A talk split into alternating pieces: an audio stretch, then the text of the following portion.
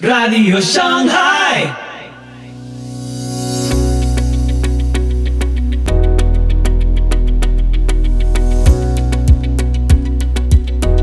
Muy buenos días, muy buenas tardes, muy buenas noches y muy bienvenidos a Radio Shanghai. Soy Pipo Biglione y este es el episodio 266 de la sexta temporada. Hoy, hasta que todos lleguemos, con Fabián Liendo. Todo lo que anhela Dios en nosotros, su eterno propósito, está en Cristo. Te invito a escuchar este episodio atentamente. Venimos hace un tiempo hablando acerca de tener un mayor entendimiento del plan y del propósito eterno de Dios para nuestra vida. Pero algo que tenemos que entender de manera clara, concreta, cabal, es que el propósito de Dios no se cumple en la tierra, no se encuentra en este mundo, se encuentra en Cristo. No ocurre en este lugar, no ocurre en este tiempo, ocurre en tiempos eternos. O sea, Dios no nos está mudando de una condición física, nos está mudando de ámbito. Claro, es en el ahora de Dios, es en el eterno presente de Dios. Ocurre en una persona, ocurre en Cristo. Eso es fundamental porque no hay que esperar por eso. Hoy es el día de salvación. El eterno presente ocurre en Cristo. Y si entendemos esto, entonces podemos comprender claramente que Dios no vino a mejorar nuestra vida. No nos muda de una condición física mejorada. No es ahora estoy mejor que antes. No. Una persona muere y nace un bebé ese bebé no es la otra persona mejorada, es otra persona que tiene otro ADN, otra naturaleza. ¿Verdad? Es una nueva creación. Y desde esta perspectiva, y como Dios lo revela, el anterior era muerte, y este es espíritu y vida. El anterior era carne y este es espíritu. El anterior era tinieblas y este es luz.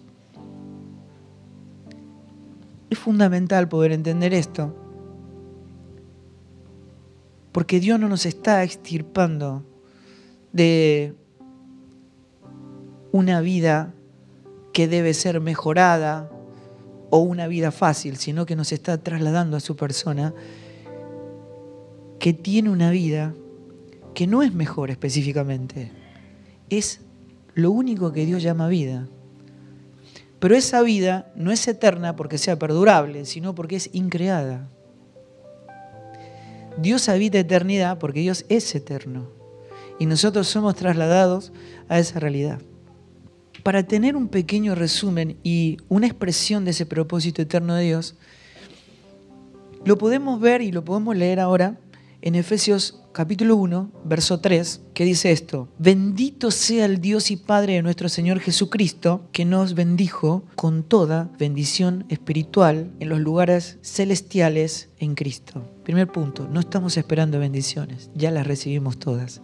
Segundo, no son terrenales, son espirituales, básicamente porque Dios es espíritu, porque la iglesia es un pueblo nacido del espíritu. Eso modela nuestro lenguaje. Es fundamental porque no le llamamos bendición a irnos de vacaciones, a un milagro o una sanidad, ¿verdad? Precisamente son eso, milagros, sanidades, pero no bendiciones. Todas las bendiciones están en Cristo, están en una persona, en la cual nosotros habitamos. Ahí está todo, ¿verdad? Pero tienen una naturaleza. Son espirituales y operan en regiones celestiales. Verso 4. Según nos escogió, ¿dónde? En Él. Es su persona. ¿Cuándo? Desde antes de la fundación del mundo. ¿Para qué? Bueno, para que fuésemos, escuchen, porque ¿a dónde nos traslada esta persona? Y todo lo que está en Él. Para ser santos. Y sin mancha delante de Él. Escuchen, nosotros no somos ni santos, ni no tenemos mancha. El caso es que Él sí es santo y no tiene mancha. Por eso no estamos, no estamos siendo trasladados a otro ámbito físico mejorado, sino a una persona que es santa y que no tiene mancha. Verso 5. ¿Cómo lo hizo? Bueno, lo hizo en amor, habiéndonos predestinado para ser adoptados como hijos suyos por medio de Jesucristo, según el puro afecto de su voluntad. ¿A qué no saben para qué? Para la alabanza de la gloria de su gracia, con la cual nos hizo aceptos en el amado. Lo que está diciendo, Dios solo acepta a su propio Hijo. Por lo tanto, si hay algo que está aceptado, está en el Hijo. Dios no conoce ni acepta nada que no esté en su Hijo. Fue la única manera en que Dios pudo proveer una solución a un hombre que había perdido por completo el diseño. Primero, Dios nos ha dado en Cristo toda bendición que alguna vez fue prometida. En el capítulo 3 de Génesis, inmediatamente después de la desobediencia del hombre, Dios promete un Salvador. Inmediatamente. Y dice, de la simiente de la mujer van a ser un Salvador. Él va a ser herido en el calcañar, va a ser herido por nuestras rebeliones, pero le va a pisar la cabeza a la serpiente.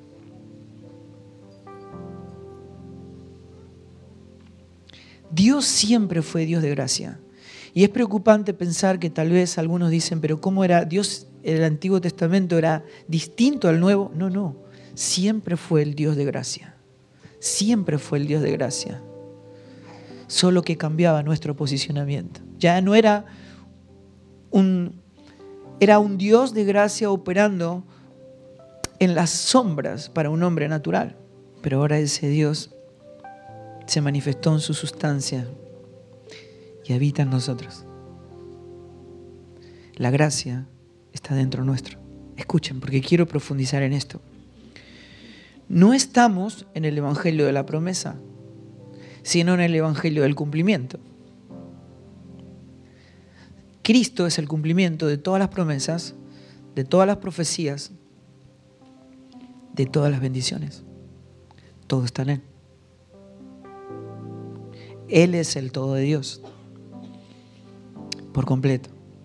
Hechos capítulo 13, verso 32. Escuchen bien. ¿eh? Y nosotros también os anunciamos el Evangelio de aquella promesa. ¿Cuál es aquella promesa? La que Dios le hizo a nuestros padres. La cual Dios ha cumplido a los hijos de ellos. ¿De quién? De nuestros padres. Coma, ¿a quién? A nosotros. ¿De qué manera? Resucitando a Jesús, trayendo la sustancia. Como está escrito también en el Salmo segundo, mi hijo eres tú, yo te he engendrado hoy. Estamos hablando de un pueblo engendrado en el Hijo.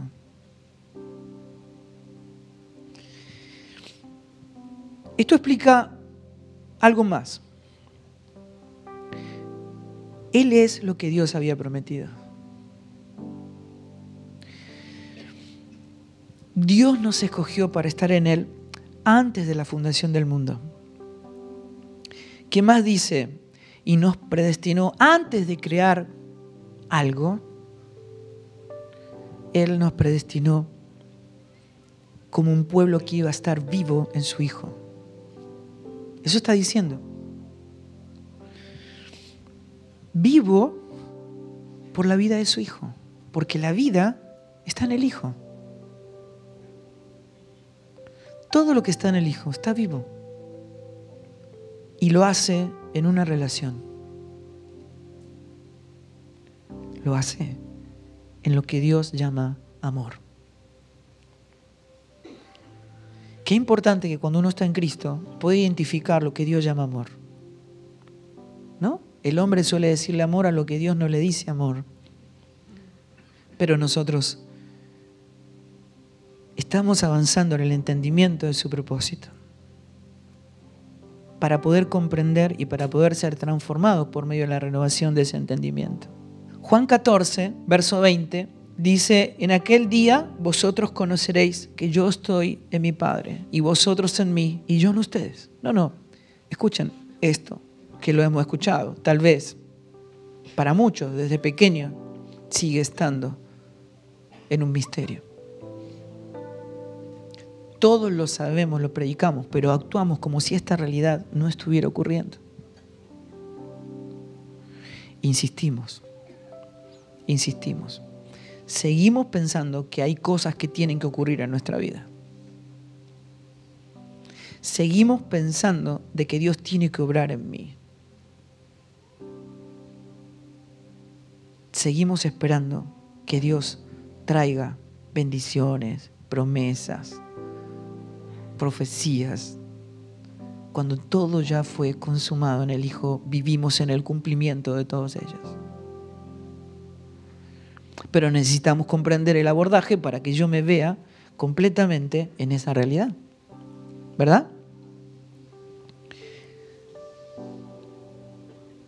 En esta relación está diciendo que esta relación es para la alabanza de la gloria de su gracia. Gracia. Ahora es importante entender qué es la gracia. ¿Sí? Podemos hablar de eso. ¿Qué es la gracia?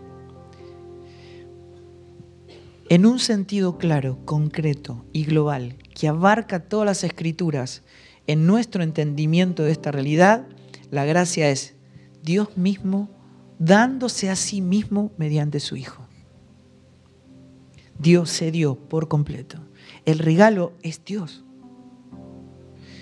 Dios no nos dio algo. Se dio a sí mismo. Por completo. Mediante su Hijo. ¿Hay un regalo mayor que Dios dándose a sí mismo? Claro que no.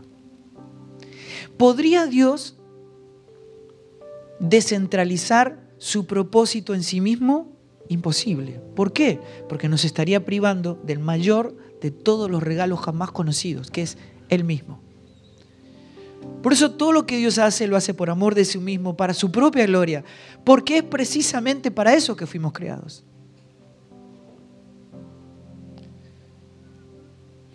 Ahora,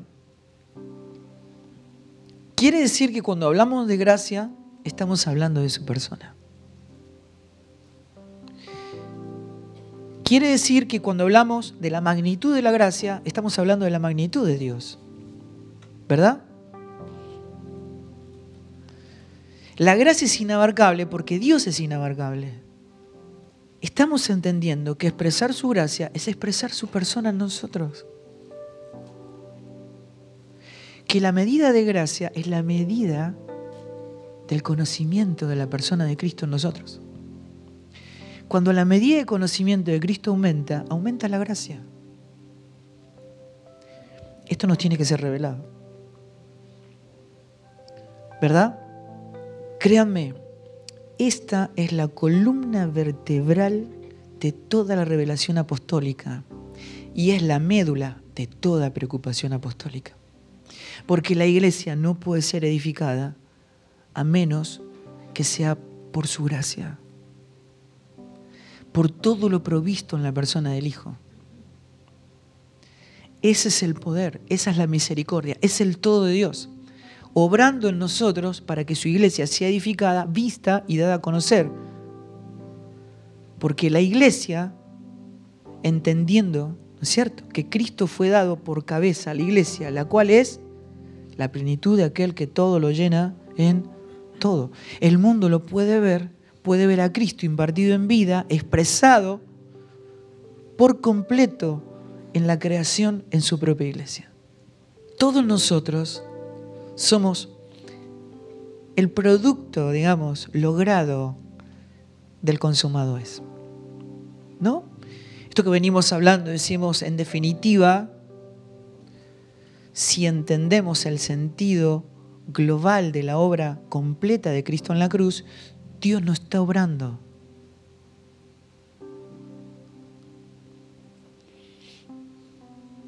La obra ya fue terminada. Consumado es. La obra está terminada. Y nosotros somos el resultado de esa obra terminada, completa, consumada de Dios en su propio Hijo. Dios ya descansa de sus obras. Ahora, ¿cómo esta obra completa y terminada obra en mi vida para que yo la pueda traer, expresar y darla a conocer como una carta del hombre celestial al mundo? ¿No es cierto? Para que Él sea conocido y el mundo sea salvo por Él. Somos cartas leídas, ¿verdad? Somos quienes notifican al mundo por sobrar en nosotros de que Cristo ya venció. Ya venció la muerte. Cristo resucitó. El Salvador le pisó la cabeza a la serpiente y somos más que vencedores en aquel que nos amó. No hay nada por vencer, no hay nada por conquistar. Lo que había que conquistar ya fue conquistado, ya venció y estamos notificando esta victoria eterna a nuestra vida primeramente y al mundo. Amén. La expresión de su gracia es la expresión de su carácter, de toda su sustancia, de sus atributos, el fruto expresado en nosotros, esa evidencia siempre refiriendo a su persona, que está llena de gracia. Llena de gracia. Recuerdan, si uno aprieta algo, ¿qué va a salir, no? De aquello que está lleno, ¿verdad? Este fue un ejemplo que compartió Gustavo Lara cuando estuvo acá. Dijo, si uno aprieta a un hijo de Dios, ¿qué tiene que salir? Gracia. Cristo tiene que salir, ¿verdad? Lleno de gracia. Escuchen, porque esa gracia no fue impartida. ¿Qué quiere decir eso?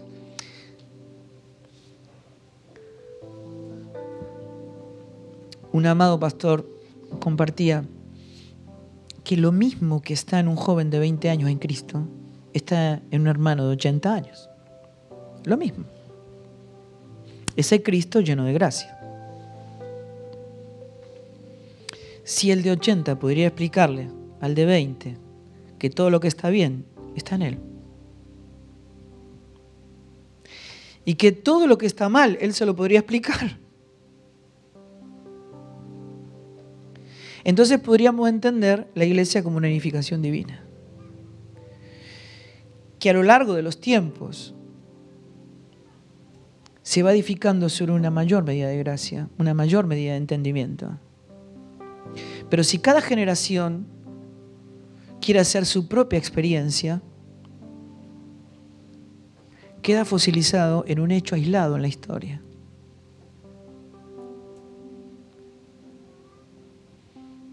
uno, no sé si a ustedes les pasa, pero a medida que Cristo va aumentando en forma de vida, de verdad, de gracia a nosotros, uno va leyendo las escrituras y dice, ¿cómo? ¿Esto siempre estuvo acá? Para mí lo agregaron. ¿No? Se va abriendo la escritura. Y uno agarra hoy un libro de Jonathan Edward y dice, ¿cómo puede ser? Este hombre la vio, ¿cómo la vio? ¿Hace cuántos años que la vio? ¿Qué pasó en el medio? ¿Cómo se perdieron generaciones? ¿Cómo no se sobreedificó sobre este entendimiento de las escrituras?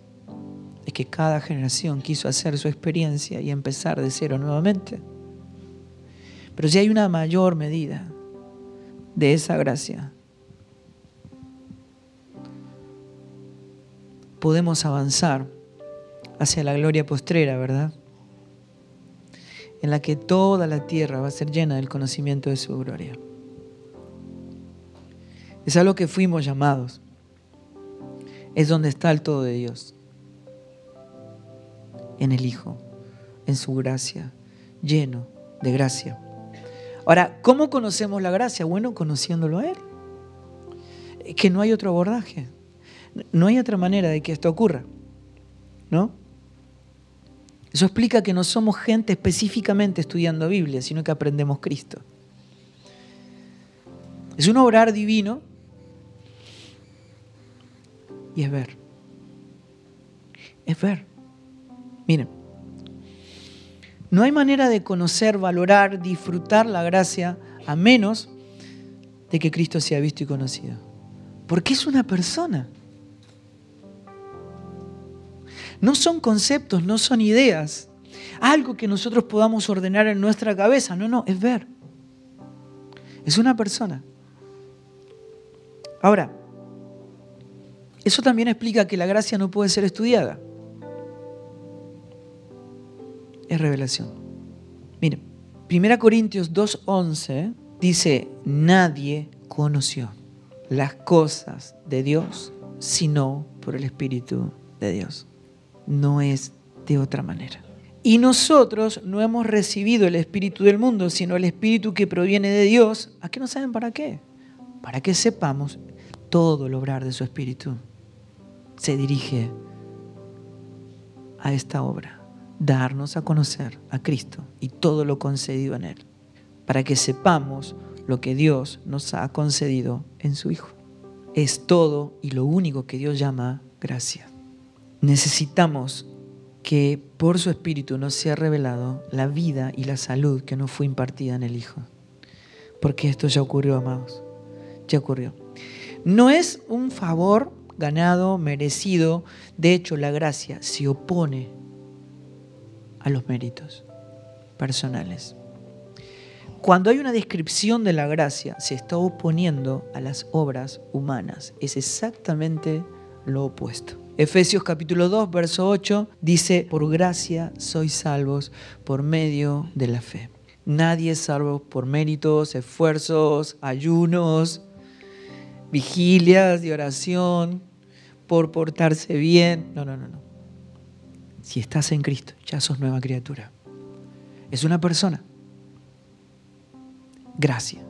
Cuando Pablo habla de la palabra gracia, siempre está marcando lo opuesto a la gracia, que son las obras en estado adámico. Un hombre queriendo esforzarse para agradar a Dios, pero lo único que agrada a Dios es su Hijo. Se opone porque opera en otra naturaleza que es opuesta. En el mismo versículo dice, no por obras. Romanos 11:6 dice, y si por gracia, ya no es por obras. De otra manera, la gracia ya no sería gracia. Dios no está tratando de mejorar a Adán en sus obras ahora estoy mejor que antes. No, no, no. No es eso. Él nos muda a una naturaleza de gracia, en donde está todo lo que es bello, hermoso, agradable, lo que le complace al Padre por completo. La expresión de su Hijo. Es sorprendente, pero estas dos naturalezas coexisten en nosotros. Por eso es urgente la revelación de la gracia que nos fue impartida.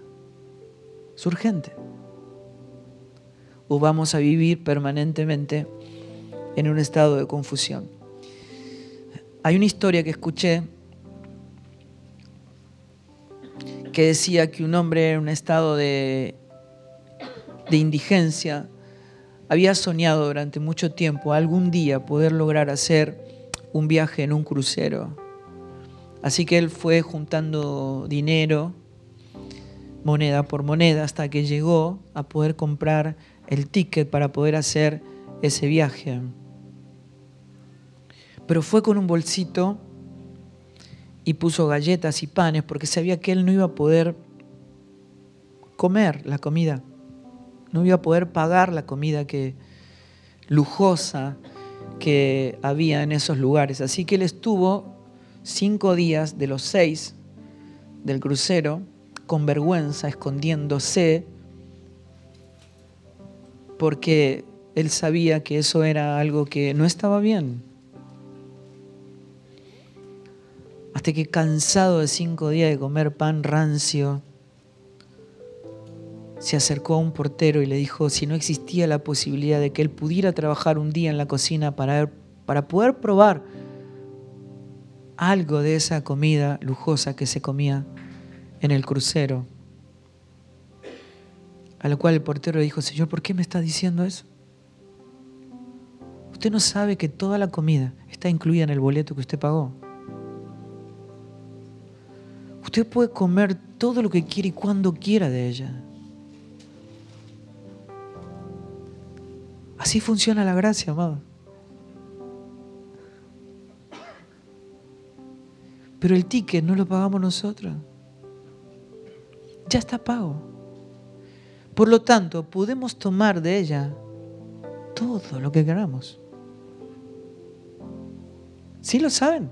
Miren, Juan capítulo 1, verso 14, dice, y aquel verbo fue hecho carne y habitó entre nosotros y vimos su gloria. Gloria como del unigénito del Padre, lleno de gracia y de verdad.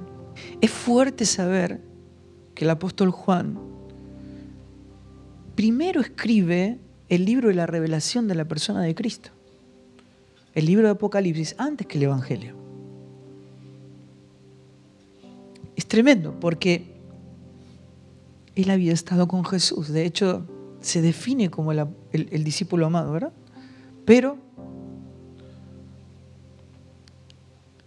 él había visto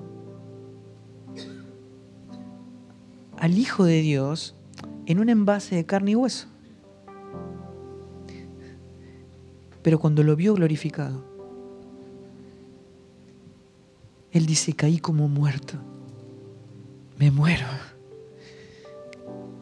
Y por su cabeza me imagino que habrán pasado tantas cosas como por ejemplo, no puede ser que esto haya estado dentro de un cuerpo de carne y hueso. Yo nunca lo había visto. Para lo que es increíble que él puede escribir a los 95 años un evangelio. Entendiendo lo que portaba Jesús caminando por la calle de Galilea. Y lo que intenta decirnos es, eso, ese Cristo glorificado, están ustedes. ¿Lo ven? Están ustedes. Se impartió en vida. Todo ese poder, toda esa gracia están ustedes. Verso 16. Porque de su plenitud, ¿qué dice? tomamos. ¿Cómo? Miren, del griego original quiere decir echar manos, agarrar, tomar. Tomamos. Tomamos todos. ¿Qué? Gracia sobre gracia. Ahora, ¿cómo yo puedo tomar lo que no estoy viendo? Yo necesito ver para poder tomar. Porque toda esa gracia está en mí. Está en todos los hijos, está en todos los que están en Cristo. Echen mano de la gracia. Eso es lo que está diciendo, verso 17. Pues la ley por medio de Moisés fue dada, pero la gracia y la verdad vinieron por medio de Jesucristo. A Dios nadie le vio jamás el unigénito Hijo que está en el seno del Padre y otra vez vuelve. ¿Quién le da a conocer? el Hijo que habita en nosotros. Él le ha dado a conocer. Y podemos ver otra vez la gracia, el Hijo, el conocimiento. La medida de gracia es la medida de conocimiento que tenemos de aquel que es la gracia, aquel que está lleno de gracia. ¿Y por qué necesitamos gracia sobre gracia? Porque no hay evangelio si no es a través de su gracia. Cuando habla de gracia sobre gracia, está diciendo la gracia es ilimitada, es infinita, es inabarcable, porque así es Dios. Pablo le llama abundante gracia, abundancia de gracia. Romanos 5, 17, Efesios 2, 7 dice las riquezas de la gracia. Segunda Corintios 9, 14 dice la sobreabundante gracia. Fíjense lo que dice verso 8 de Segunda Corintios 9. Dice, y poderoso es Dios para hacer que abunde en vosotros toda gracia. Eso está en cada hijo. Pedro le llama multiforme gracia. Y está diciendo algo que tenemos que entender. No solo que portamos una medida de gracia, que debe aumentar en nosotros de manera permanente, sino que además somos administradores de esa gracia. Primera Pedro 4:10 dice, cada uno, según el don que ha recibido, ministrelo a los otros. ¿Cómo? Como buenos administradores de la multiforme gracia de Dios ser fieles administradores. Miren, toda verdad revelada corre peligro en la implementación, en la administración. ¿Cómo aquello que me fue revelado por el Espíritu es traído a la realidad tangible del mundo natural? Porque el propósito de Dios aunque ocurre en Cristo, es eterno y es espiritual, puede y debe ser manifestado en el ámbito natural. Para eso es la iglesia. ¿Verdad? Toda nuestra alma mirando y entendiendo la realidad correcta, Cristo, en nosotros. Llena de esa gracia para darla a conocer al ámbito natural y debe ser administrada de esa manera en cada generación. Ahora, ¿cómo hago para que esto sea tangible? ¿No? Eso ocurre en un proceso en el cual nos sacudimos de todas las obras de la carne por medio de la cruz que nos permite conocerle, para que solo Cristo sea visto. Aquel que está lleno de gracia sea manifestado en nosotros. Ahora esto es imposible que ocurra en nosotros si persisten en nosotros las lealtades humanas. Imposible. ¿Cómo nos sacudimos de las obras humanas en la iglesia si cada generación operó en una gracia mezclada de esfuerzos humanos, de entendimientos e interpretaciones humanas, de obras de la carne. Lo que recibimos de nuestros mayores, que ha sido maravilloso, pero toda obra debe ser juzgada por el Espíritu y la palabra, puesta en revisión de manera permanente permanecer en su palabra. ¿Hasta cuándo? Hasta que el Señor nos venga a buscar. Proseguimos al blanco, ¿verdad? Pero la vida y la verdad están en el Hijo. Es imposible que esto ocurra si persisten en nosotros las lealtades humanas. Nuestra lealtad está en Dios. Somos iglesia todo de Él. La gracia es un obrar divino, completamente 100% libre de toda influencia humana, por más buena y buenas intenciones que tenga. Filipenses 2.13 dice esto, porque Dios es en quien vosotros produce el deseo y el obrar, el querer y el hacer, y lo hace por su no por nuestra buena voluntad, sino por su buena voluntad. Nada en la iglesia ocurre por nuestra buena voluntad, sino por su buena voluntad. O sea que Dios no está necesitando de tu buena voluntad. De hecho, es opuesta a la gracia. Nuestro esfuerzo, nuestra creatividad, nuestro talento. Qué gran noticia para los que no somos talentosos, ¿verdad?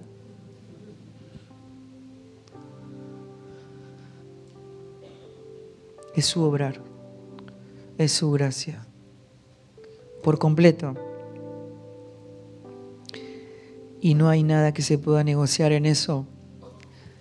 Todo mandamiento llevado a cabo por esfuerzo humano no formaría parte de su voluntad. Y esto lo que está diciendo el apóstol Pablo en Romanos 14, 23, dice, todo lo que no proviene de la fe es pecado. Todo lo que no es su voluntad, lo que no sale de la fuente de sí mismo, su voluntad expresada en el Hijo, es pecado. Entonces ahí llegamos a un punto clave, clave, ¿no? La pregunta sería entonces, si todo lo que no proviene, lo que no expresa a Cristo, porque la fe es para poder ver lo que el hombre natural no ve, Cristo, y todo lo concedido, ¿verdad? Si todo no proviene de esa fuente, es pecado, yo podría definirlo claramente esto. Pecado es todo lo que menosprecia la gracia, lo que menosprecia la gloria de Dios, lo que menosprecia la voluntad de Dios. Expresa una naturaleza muerta, expresa una sustancia opuesta a Cristo. ¿No? Eso está diciendo Jeremías cuando dice, este es el mal, este es el mal. Dos males ha hecho mi pueblo, me dejaron a mí, fuente de agua viva. ¿Y qué hicieron después? Lo quieren hacer ustedes de su propio esfuerzo, de sus propias obras. Cavaron para ustedes cisternas, que son cisternas rotas, que no pueden retener la vida, no pueden retener el agua. No, no, no, no lo hagan ustedes. No lo hagan. Eso es pecado. Es todo lo que Dios llama pecado las obras humanas, es lo opuesto a la gracia. En todos los ámbitos. Cada obrar humano, hecho por el esfuerzo humano, está diciendo, Cristo no es suficiente. Eso es lo que está diciendo. Miren, cuando hay una, medida de gracia pobre en nosotros, hay una medida de Cristo pobre en nosotros. Entonces hay gente que como Cristo no es suficiente, ¿qué hace? Lo buscan otras cosas. Estudio, profesión, familia, iglesia, hermanos. Todo eso, todo está destinado a desilusionarte, pues son vasijas.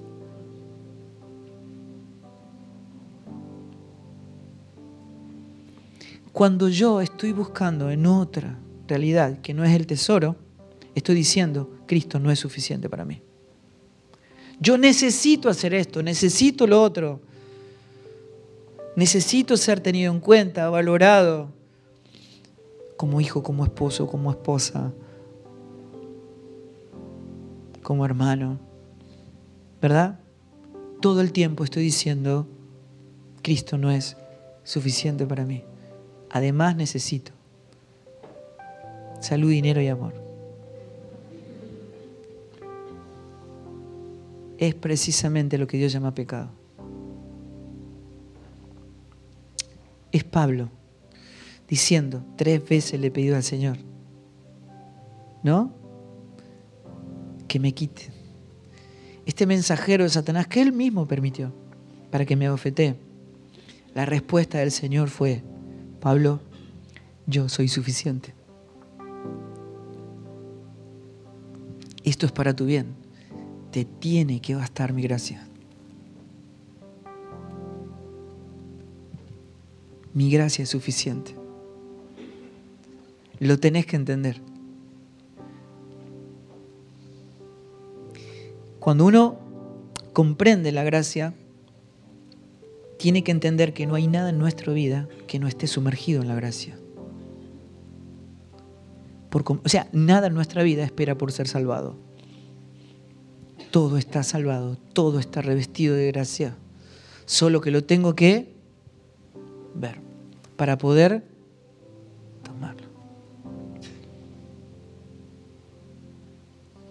La pregunta sería entonces, ¿en qué momento dejé de verme sumergido en su gracia?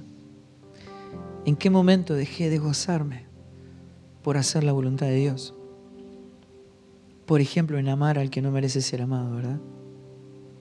En poner con gozo la otra mejilla. ¿En qué momento dejé de gozarme en hacer eso que expresa a Cristo en mi vida, que expresa al que está lleno de gracia? ¿En qué momento Él dejó de ser mi deleite? Suficiente para mí. En cuanto a la manifestación de esta gracia, quiero terminar con esto. Hay un versículo que todos conocimos, que es Juan 3:16, que expresa y sintetiza la fuente como el alcance, diciendo, porque de tal manera amó Dios al mundo. Según Pablo, en 2 Corintios 5:19 dice, Dios estaba en Cristo, Dios estaba expresándose en el Hijo, reconciliando consigo al mundo, no tomándoles en cuenta a los hombres sus pecados y nos encargó a nosotros esa palabra, la expresión de la palabra, la expresión de Cristo anunciando el ministerio de la reconciliación. En Hebreos 9:26 dice que se presentó una vez para siempre por el sacrificio de sí mismo para quitar de en medio el pecado. Segunda expresión, que ha dado a su Hijo unigénito. Dios dio. Favor inmerecido imposible de pagar, con ningún mérito, de un valor infinito, por gracia y para gracia.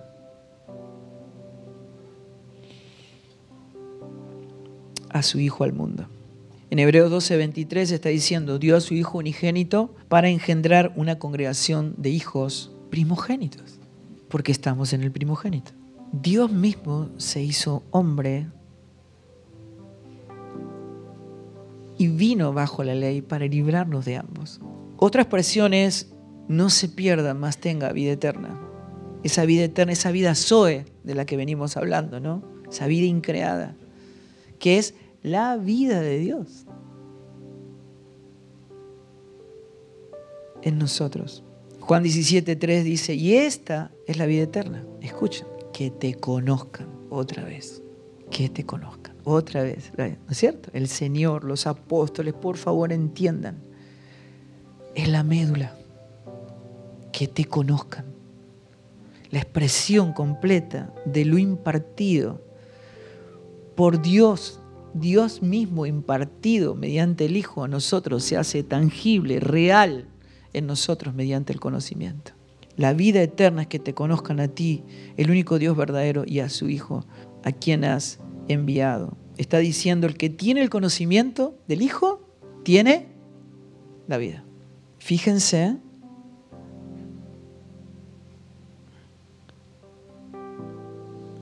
que si expresar su gracia es expresar su persona, ¿qué sería santificación entonces? Santificación no es nada más y nada menos que menos de mí, más de del santo. Menos de mí, más del santo. Conocimiento. Es a lo que Dios llama santificación. Quiere decir que gracia no es permiso para pecar. Mire, aclarar esto parece una tontería. Pero créanme que se discute estas cuestiones. Asombra. Si la gracia es Cristo, ¿cómo va a ser permiso para pecar? La gracia es precisamente ese poder que no es concedido en el Hijo para no pecar. O sea, el santo expresándose en nosotros, repudiando todo obrar humano, todo pecado, todo aquello que no es la voluntad de Dios, porque Él es precisamente la expresión completa de la voluntad del Padre y el deseo completo por la voluntad del Padre.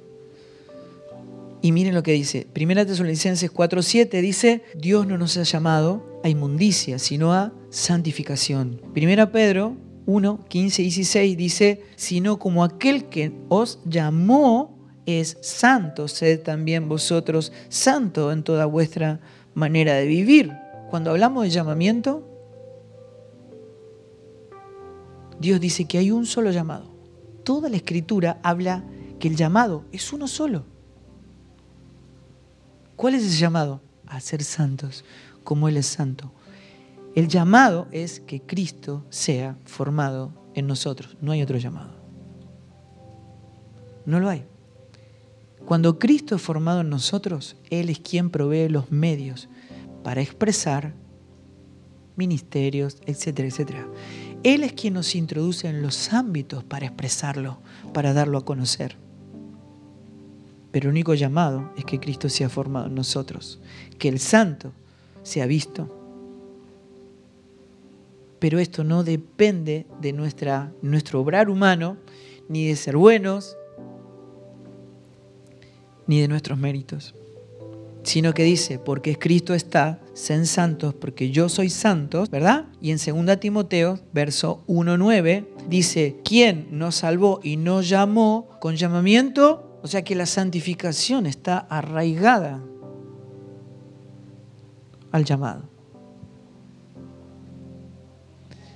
Con la primera semilla de mostaza ya de fe, ya el Espíritu Santo está obrando en nosotros, formando al Hijo, dándonos a conocer. Dios a eso le dice santificación, no conforme a nuestras obras, según el propósito suyo. ¿Y qué más? Y la gracia que nos fue dada en Cristo Jesús antes de los tiempos de los siglos. El propósito de su gracia es nuestra santidad.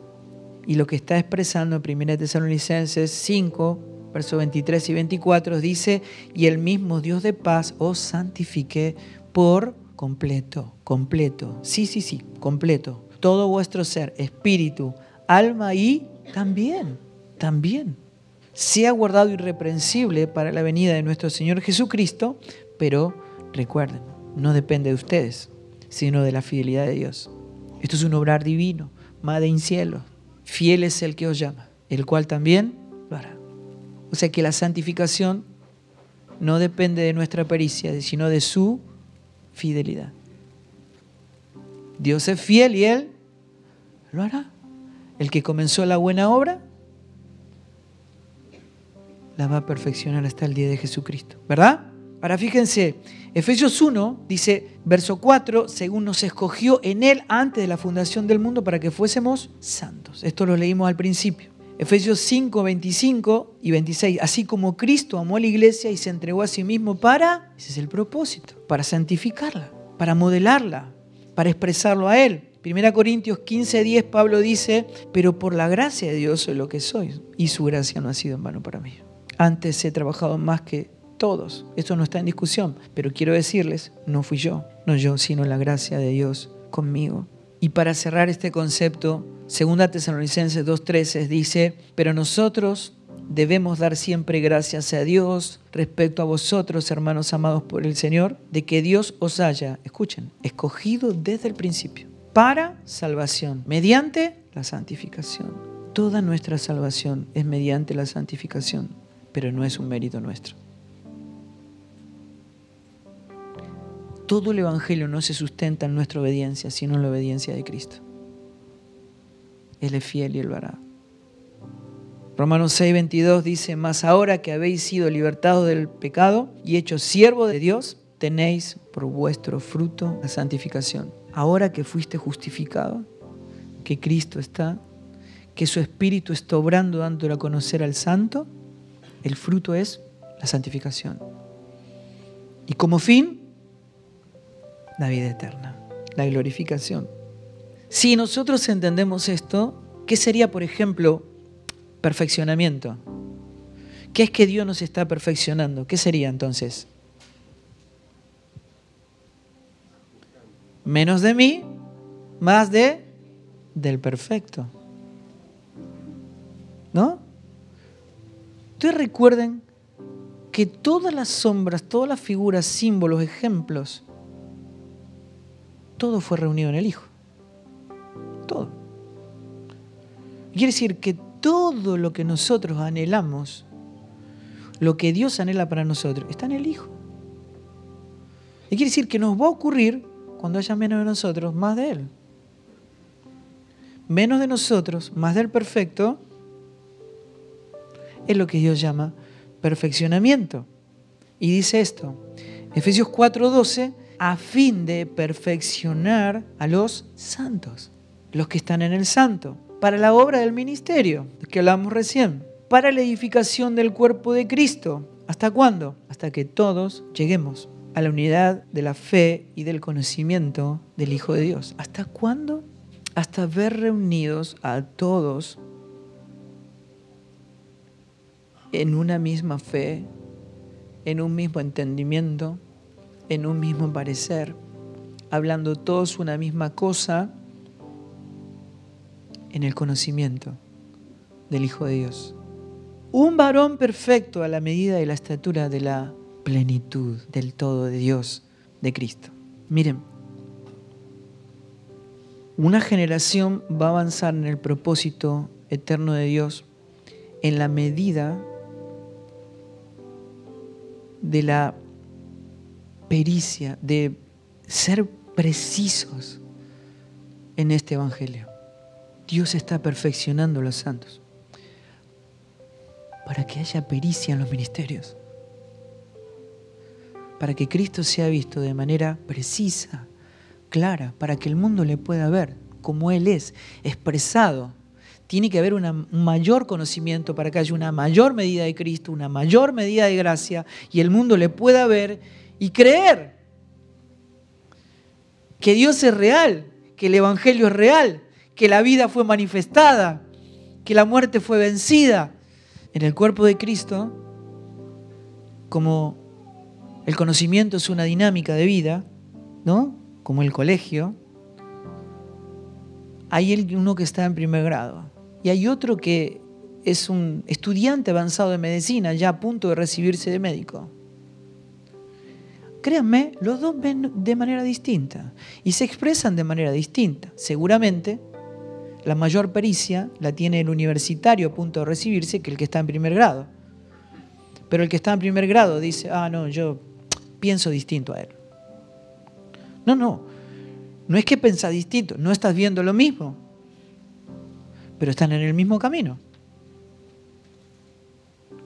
Porque si es el Espíritu obrando en nosotros, el Espíritu no hace otra cosa, te conduce a la misma persona. Si permanecemos en su palabra, todos al final vamos a estar viendo lo mismo, la misma persona. Pero no te bajes, no abandones a mitad de camino.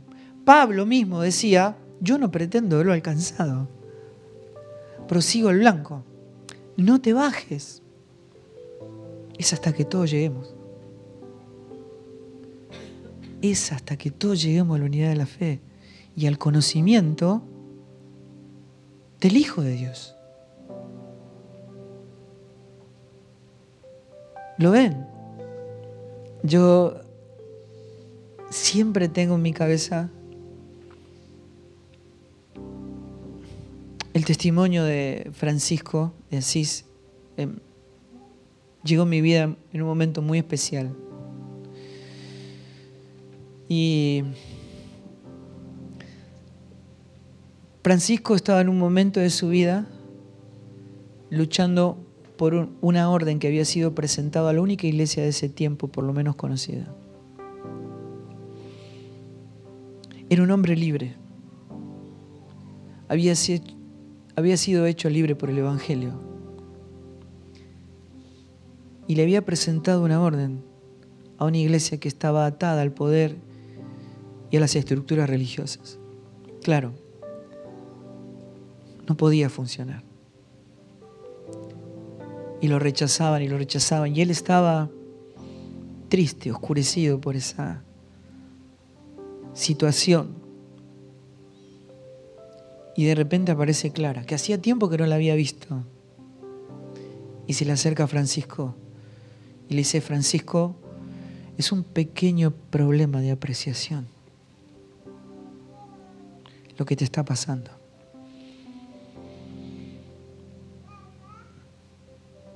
¿Cuántos valen nuestros pequeños ideales en proporción a la magnitud infinita de la gracia de Cristo en nosotros?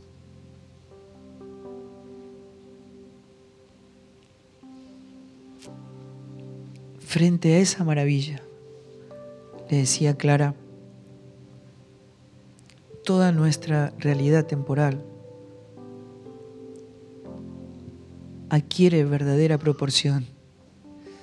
Todo se ajusta a su verdadera escala y llega la paz. se le acercó al oído y le dijo despacito, Francisco, Dios, Dios. Y algo que me conmovió, ella le dijo, Francisco, por su gracia escalaste las más altas montañas de la alegría perfecta. Por su gracia te despojaste de todo para que Dios sea tu todo. Francisco, nosotros somos tus plantitas. Vos sembraste, vos regaste y Dios dio la vida y el crecimiento. Somos tus plantas.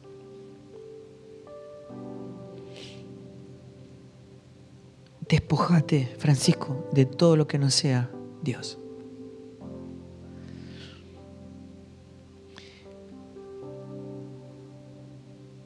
Si en este momento la sombra está trayendo tristeza sobre tu vida, es porque todo aquello que llamaste obra de Dios en realidad es obra tuya. No fuiste un fiel administrador de su gracia, te quedaste con algo. Estás sintiendo que algo es tuyo. Despojate de todo y quedaste solamente con Dios.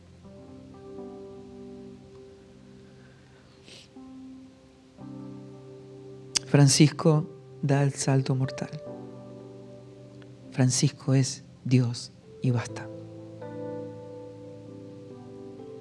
Él es suficiente. Te tiene que bastar su gracia. Dice que Francisco quedó mirando el horizonte, como si Clara no estuviera en ese lugar. Y todo su andamiaje quedó completamente destruido.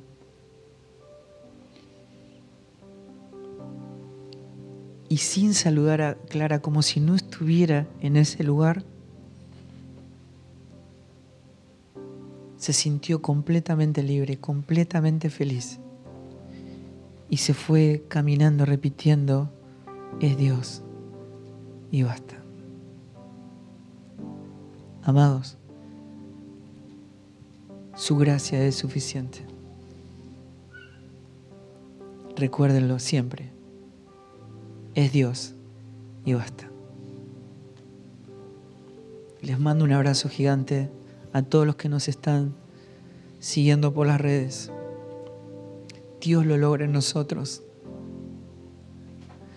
Y podamos abrazar por completo esta realidad que supera toda realidad. Es Dios y basta. Y así llegamos al final del programa de hoy. Recordá que podés seguirnos en Facebook e Instagram, dejanos tus comentarios y si te gusta, compartilo. Los invitamos, Dios mediante, a escuchar nuestro próximo episodio y que Dios los bendiga.